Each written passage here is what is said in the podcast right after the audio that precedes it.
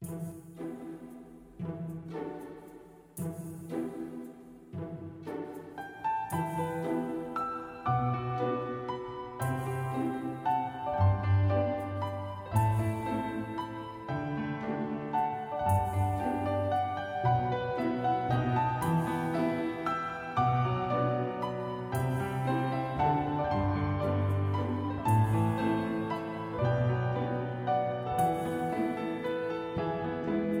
嗨，皆さん、おはようございます。Mas days，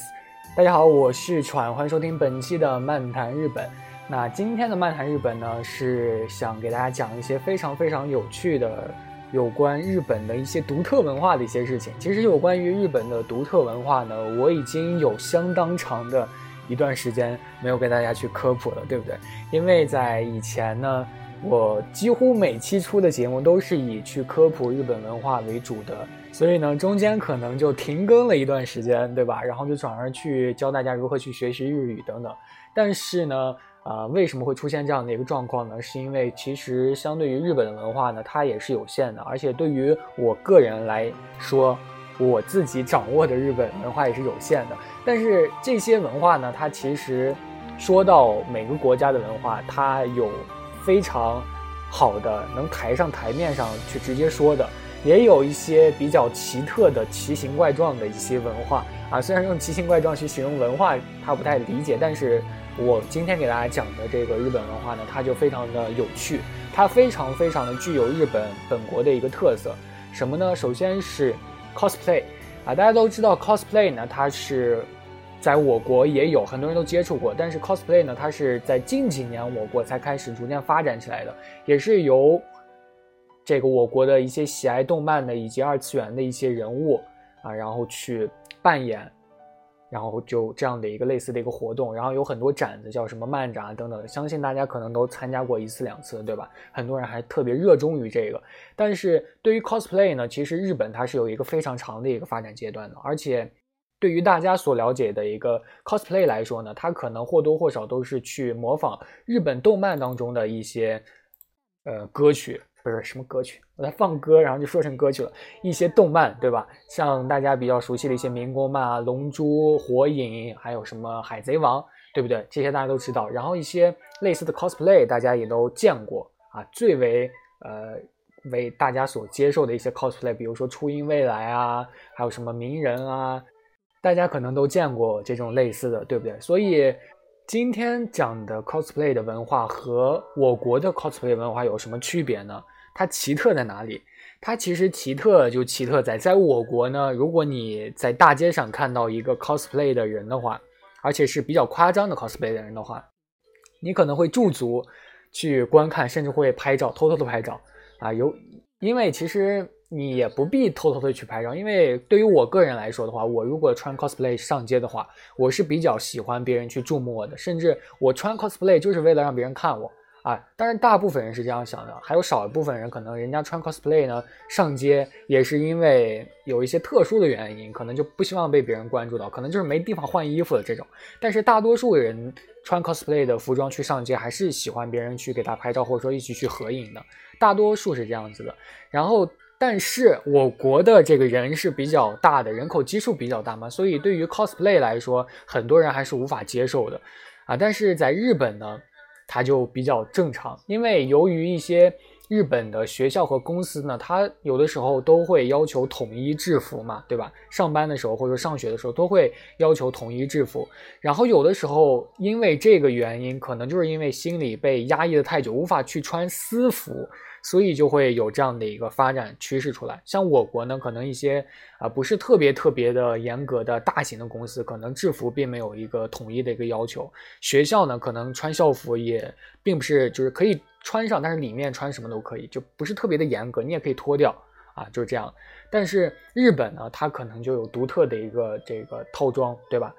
像很多人都比较羡慕日本的校服，比如说有裙子啊，还有西服什么的，就类似每个学校都不同，每个地区都不同。比如说北海道的和东京的校服，它就有很大的一个差异。这对于我国来说是比较值得喜欢的，比较羡慕，值得羡慕的。但是对于岛国本国的人民来说呢，他们就比较可能说对于压抑吧，就是对于私人的这个私服时间，他们是比较看重的，而且比较追求个性。所以你经常在一些街道上去行走的话，你经常就能看到各种各样奇装异服的人，像那种那种暗黑复古的那种萝莉风的，啊，就是那种怎么说呢？呃，叫做哥特萝莉，对吧？就是类似于这种风格的，还有像那种洛丽塔的那种风格，还有一种涩谷系的五颜六色的那种彩虹的那种风格，甚至还有女装、女扮男装的、男扮女装的，还有穿卡通装的，还有穿的很就和本季节完全不相符的那种服装，甚至还有冬天穿短裙，这都是非常常见的。各种各样的反季反潮流的人都有，你都能看到，而且比较常见。然后你经常。可能在日本，就是来自于国外的人，你可能会也会驻足去观看。但是你对于看本国人的一个反应，就是如果看到日本人看到了另一个日本人穿着奇装异服，他都不会驻足观看，啊，很少，因为他们对于一个第一啊，是因为他们已经司空见惯了，就经常每天都能看到；第二呢，是因为他们上班的节奏实在是太快了，每天生活节奏太快，根本没有时间去驻足去观看你，就这种。非常非常的淡然，而且已经习惯了，就这种感觉。然后还有一个日剧，我不知道大家有没有看过，大家都知道桥本环奈吧？桥本环奈之前演了一个日剧，就是他演的那个警察，他是当担当那个警察署的一个署长还是什么？应该不是署长吧？我也没有看那那个剧，因为 那会儿桥本环奈实在太胖了，就是那个形象实在是我喜欢不起来。然后就中间有一段就是。呃，男主角然后领着桥本环奈出去，桥本环奈穿着警察的服装，然后这个时候路人看见了，以为是那个男主角就是让桥本环奈，就以为桥本环奈是他的那个就那个嘛，然后就以为他男主角让桥本环奈穿这个 cosplay 服装啊，其实桥本环奈是真的一个穿着警察衣服的一个警察，就非常正常，然后路人就误以为了。误以为是这样子，你说在国内会发生这种事情吗？你在国内，你看到一个人，女人穿着警服，你肯定就会以为她是警察，对不对？谁敢这样，就是穿着警服出来 cosplay，就很少，就几乎就是没有啊。因为穿警服可能出来可能就会被抓犯法，但是在日本，人家路人就会这么去想，就感觉很正常。所以就是 cosplay 的文化，或者说奇装异服的这种特殊的文化呢，在日本的人的精神当中是很正常的。而且日本呢，作为一个动漫大国，经常就可以看到各种各样的 cosplayer，这个走在路上或者街上，或者说各种各样团体的去跳宅舞的啊，或者说搞什么社团的活动的。你明明有的时候就没有活动，但是也会有很多穿着奇装异服的人走在街上，就那种各种各样的动漫风，就非常的很正常，很正常的这样的一个现象。我存在，因为爱。还是未知的未来，就是这样的一个现象啊。然后我不知道大家对于这个 cosplay 是喜欢还是爱啊？因为我个人在小的时候呢是比较喜欢这个 cosplay 的。小的时候特指就是在我十十五岁到二十岁期间的那个年龄啊，我特别喜欢 cosplay。然后我几乎每年我们那个地方都会去举办三到四次的这个漫展嘛，然后几乎我都会去。参加那个漫展，我去参加漫展不是为了别的，就是为了去拍照。然后后来呢，比较喜欢的就是，呃，自己去扮演 cosplay 了。然后后来逐渐不玩了，为什么不玩呢？穷啊！因为大家都知道 cosplay 它，大家可能不知道，就是 cosplay 它是比较花花钱的，就是往往的一套精致的服装，对于自己来说，可能就要千千千数来块，千元左右，就比较精致的。如果嗯，也有便宜的，但是那种便宜的可能就看起来就不是特别的精致，就看起来你不像那个你所扮演、你所 cosplay 的那个人，啊，就不太像。所以为了追求真实感和追求还原度，你往往就会买一个比较贵贵的，然后定制的这种的一个服装。所以，嗯，然后也是比较追求完美嘛。一般玩 cosplay 的人，大部分人都是比较追求完美的，都是会为了还原这个角色去做出一些努力改变的人，所以他们都会比较。去舍得花钱，但是在我那个时候，我没有什么钱，然后就可能就仅仅只玩了一年或者说两年的这样的一个时间吧，然后就把衣服堆在家里了。而且对于 cosplay 玩 cosplay 这个圈的内的人来说呢，一般都会呃去换服装。什么叫做换服装呢？就是我先 cos 了这个角色，我假如我 cos 了鸣人，然后你 cos 了佐助，然后这个时候我从来没有 cos 过佐助，你也从来没有 cos 过鸣人，这个时候我俩如果你的服装和我的服装都是以非常昂贵，甚至说相当的价格去买的话，啊，几乎没有差多少的这种，就是这种价格的话，可能就差一二百，我们就可以去交换，然后就交换了之后，你就可以去穿你的，我就可以去穿我的，我这样就可以在没有花多少钱的情况下，甚至说可以不花钱的情况下，就可以去体验另一个角色的一个 cos 的体验，就这样。其实，在圈内是比较常见的，就经常会这种互相去交换，然后 cos 的。但是我对于我个人来说，我是一个孤儿。啊，我这个我在游戏当中啊和各种社区当中我没有什么朋友，所以我就没有这种交换的必要，所以我经常会买很多的衣服就堆在家里了，所以逐渐逐渐的这个衣服可能就堆的比较多，钱也花的比较多，结果 cos 的角色也比较少啊。其实相互交换呢是 cos 圈内的一个比较值得呃推崇，甚至说是可以让我们逐渐去体验这个。圈内的这个活动的一个必须的以及必要的一个途径，就是去互换互换服装，也是比较正常的，对吧？这样的一个感觉，有的时候甚至说不互换，你也可以去把它二手卖掉，也有很多人去喜欢去穿这个二手的，因为你仅仅穿了一次嘛，啊，然后你卖的时候也会把它洗洗洗干净了再卖，所以也是没有什么问题的，都是圈内人都比较接受，就是这样子 cosplay，这也是日本比较奇特啊，传到我国的一个比较。也算是比较正能量的一个，怎么说呢？一个文化吧。因为我国的对于 cosplay 的接受程度也是逐渐的增大了。我国的现在的一个人口，现在啊，就是九零后啊、零零后，甚至说一零后，都是比较接受这个 cosplay 的啊。然后这个人口基数也是比较大，所以也是有相互的一个话题，很多人都比较喜欢这个东西。嗯。这个呢，就是今天所讲的一些有关于 cosplay 的一些东西。我不知道大家有没有 cosplay 过。我真正的呃比较搞笑的一个事情，就是穿 cosplay 的一个比较搞笑的一个事情，就是我第一次参加漫展的时候，然后就被这个东西给吸引了。结果第二次去漫展的时候，我就买了一个假发啊，买了个假发，然后衣服什么的都没买，因为那会儿没什么钱嘛，就只买了个假发，花了。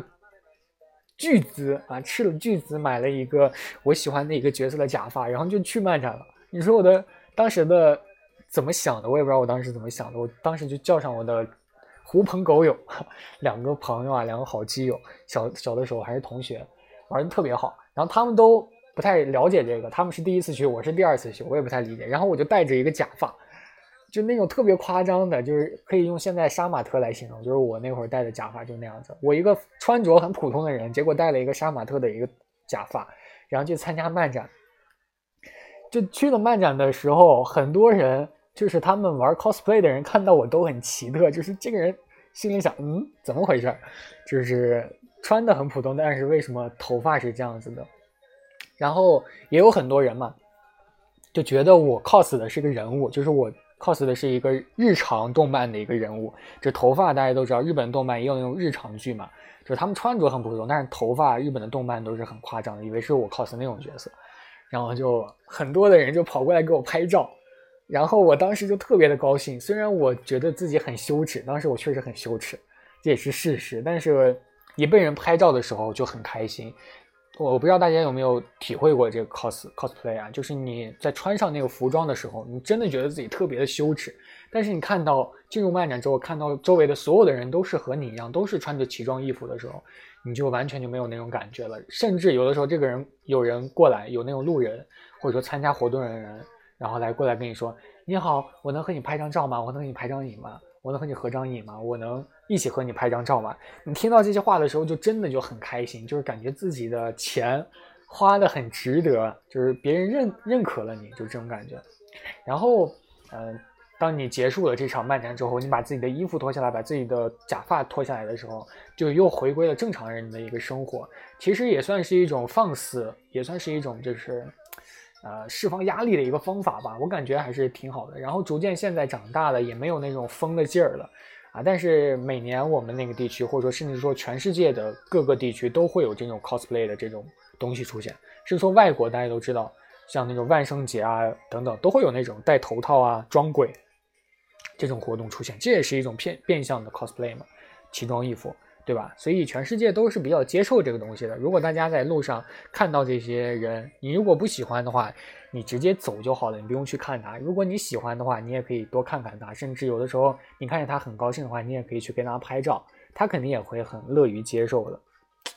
也算是一种搭讪的好方法，对不对？其实日本人对于搭讪的这个东西，它其实是非常发达的啊。下期给大家讲这个搭讪的东西吧，就关于搭讪。其实日本的街头搭讪，它是有一个。呃，甚至有一个专门的词叫做 “nampa” 啊，“nampa”。日语 “nampa” 呢是表示搭讪的一个意思的，就有专门的词，可见日本的搭讪文化有多么的高深啊！下期给大家讲这个 “nampa”，OK 吧？那今天的漫谈日本呢，就是主要给大家讲了一下有关于日本的 cosplay 的文化以及一些奇装异服的一些东西，希望大家能够学到一些知识。那如果大家喜欢我的节目的话呢，请多多点赞哦。那我们下期再见，我是船，拜拜。